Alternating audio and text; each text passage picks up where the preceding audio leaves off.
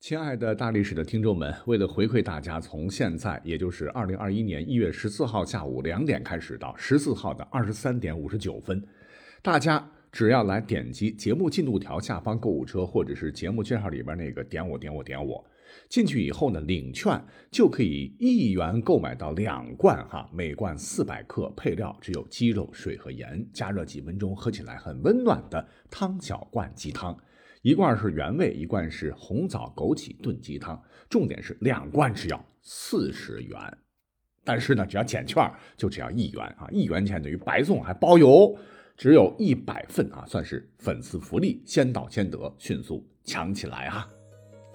管他正史野史，这里只有大历史，大力讲的历史正在播出。你们好，我是大力丸。没事，别逼逼，逼逼这词儿口语中常用，就是形容一个人特能说、特烦。但您肯定不知道，逼逼最早出自《宋书》，是专门为南北朝时期刘宋大将卢爽所做的传记。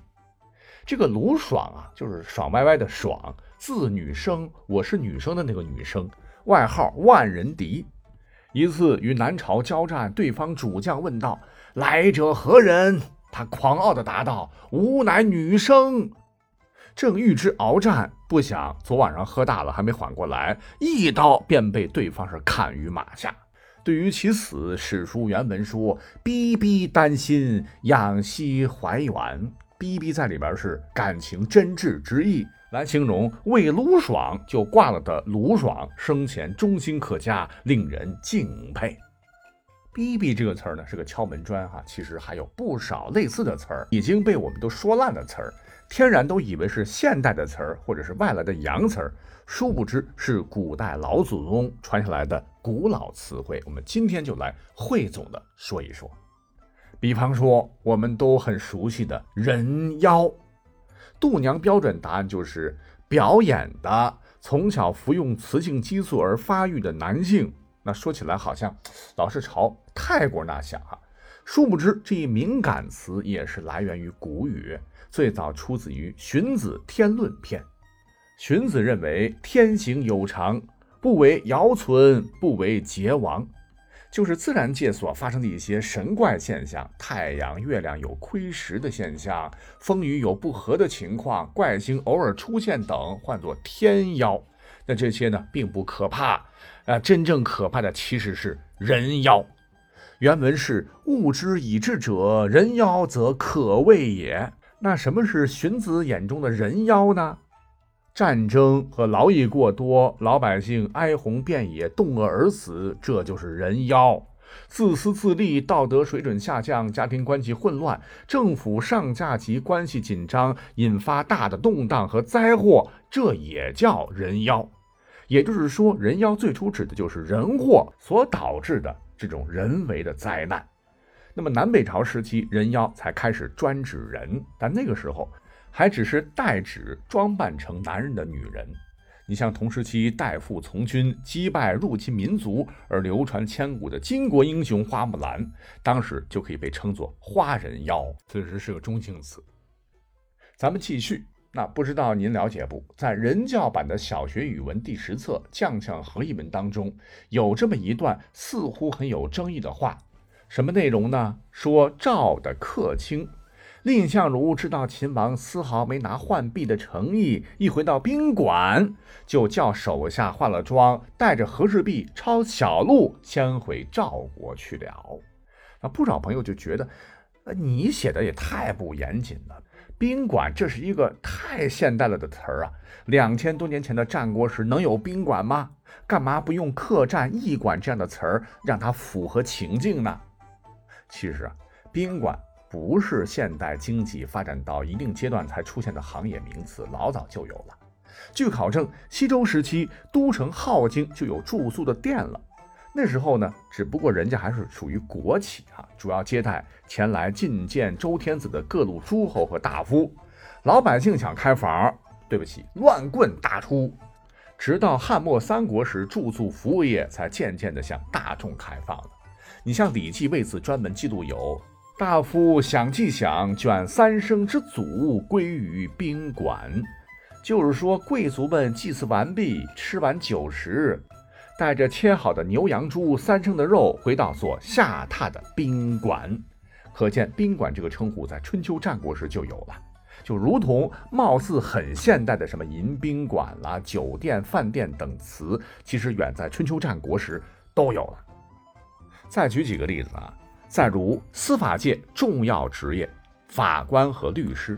如果你问这是现代词啊，还是古代词汇呀？八成受访者会认为，咱们国家以前是人治社会，直到西学东渐，那法治思想从西方近代传到我国，咱们国家才有了法律从业者，才诞生了法官和律师。其实啊，这个观点并不对。呃，你看。我国被史学家和司法界尊为中国司法鼻祖的陶高，他呢是尧舜禹时期制定法律、审理案件的专职法官，被尊为中国的司法鼻祖。也正是他当年领先全世界提出了法治和德治，跟现在的依法治国、以德治国有着很深的历史渊源。所以说，咱们国家的法律还是比较领先的啊。那法官一词呢，最早就是出现在战国时期的法学著述中。而这个律师也一样，词很古早，但最初呢不适用于法律界，因为古代老百姓识字率低，多文盲，他们实在不行要打官司的话，就必须要写诉状，就得花钱请讼师或者是状师。那最好的例子就如周星驰《审死官》中扮演的宋师宋世杰啊，诉讼的讼，那妙笔生花，能言善辩，一纸诉状，搞不好就能定乾坤。其工作类似于今天的律师，就大致相当于今日律师的非诉讼法律事务。但是呢，呵呵古代啊这些状师们的这个声誉，说实话，跟今天的律师那远远比不了。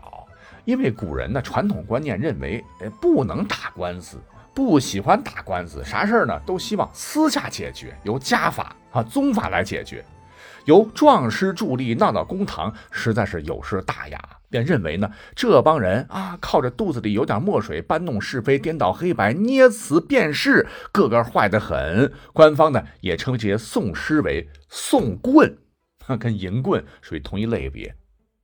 而律师这个词呢，最早是用于道教的，律是戒律之意，律师就是掌管戒律的师傅。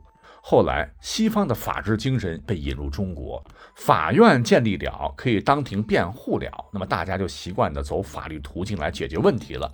新时代新气象被当成过街老鼠的讼师等，那这样的称谓明显是过于贬低法律工作者了。于是呢，就改用已经在我国使用了几千年的律师代替之，直到现在。还有一个词儿，现在也非常神圣。充满着光哈，这就是上帝。一听说上帝啊，这不是 My God 吗？其实我国几千年前的商代甲骨文的卦辞当中，就常见到“上帝”一词，诸如“上帝降旱，为五谷；上帝若亡，有佑，真令三月地令多雨”等等。故而呢，有人说，难道说我们国家古代就相信耶稣的 Father 上帝了吗？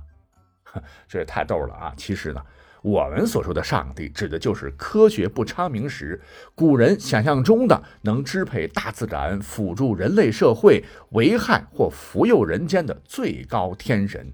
在不同历史时期，上帝还不是一个人。你像上古时代，皇帝炎帝们信奉的是昊天上帝；商周、战国、东汉时期，东皇太一接棒。先秦、秦汉时期，又是东西南北中五方天地。东方青帝林威阳，南方赤帝赤彪怒，中央皇帝韩枢纽，西方白帝白昭聚，北方黑帝知仙稷。而唐宋时期，昊天六御陈尊登场。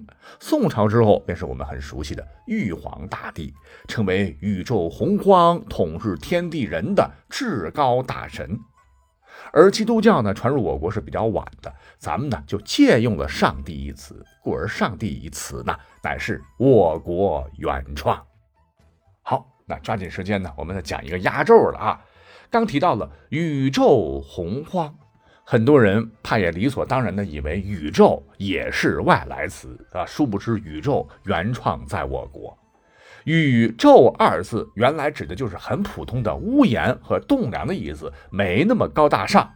那后来呢，被思想家庄子将这个宇宙升华引申了，说宇宙出无本，入无窍，有时而无外乎处者，与也。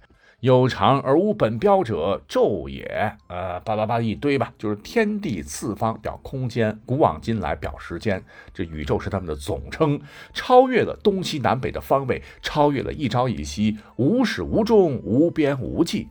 几千年来，这种宇宙定义跟我们现代科学界的宇宙观竟然惊人的相似啊！可见庄子那是着实了不起。也正是在庄子的加持之下。宇宙这个原本普普通通的词儿，就成了高大上，就成了空前绝后的词儿，好像是除了各位上帝，普通人类是无法压制得住的。但历史上，哎，就出了这么一个特别不要脸的人物，是非要逆天而行，让自个成为了前无古人后无来者的笑柄。那这个人呢，就是南北朝时期的侯景。他本是一武夫，反叛了东魏，又投降了西魏，最后呢又投奔了南梁。当时梁朝在位的乃是和尚皇帝萧衍，萧衍宅心仁厚，接纳了侯景。哪成想这小子恩将仇报啊！就是因为收了侯景这厮，东魏兵强马壮，气势汹汹的要来攻打梁朝。东魏强大，梁准备议和。而侯景听闻，担心被交了出去，性命不保，二话不说，率领着几千兄弟是造了反，直接南北朝三个国家都被他叛变一次。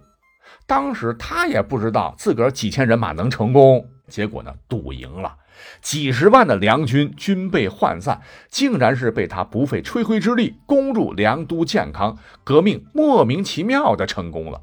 萧衍呢，被活活饿死。满朝大臣都被其屠戮殆尽，而且呢还派军烧杀劫掠，无法无天，血流成河。侯景先后拥立萧纲、萧栋为帝，又自封为史上唯一的一位宇宙大将军。可是呢，没干几天，他又觉得统领全宇宙的大军，还不如当个人间帝王爽，干脆呢就废了萧栋，自个儿称了帝。啊，所谓是多行不义必自毙嘛。没嗨几日，因作恶多端，被陈霸先、王僧辩击败，是死于非命。尸体呢，也被当地恨之入骨的百姓分食，连骨头都被烧成了灰，是拌酒喝下。好嘛，堂堂一个宇宙大将军，竟然成了屎尿屁。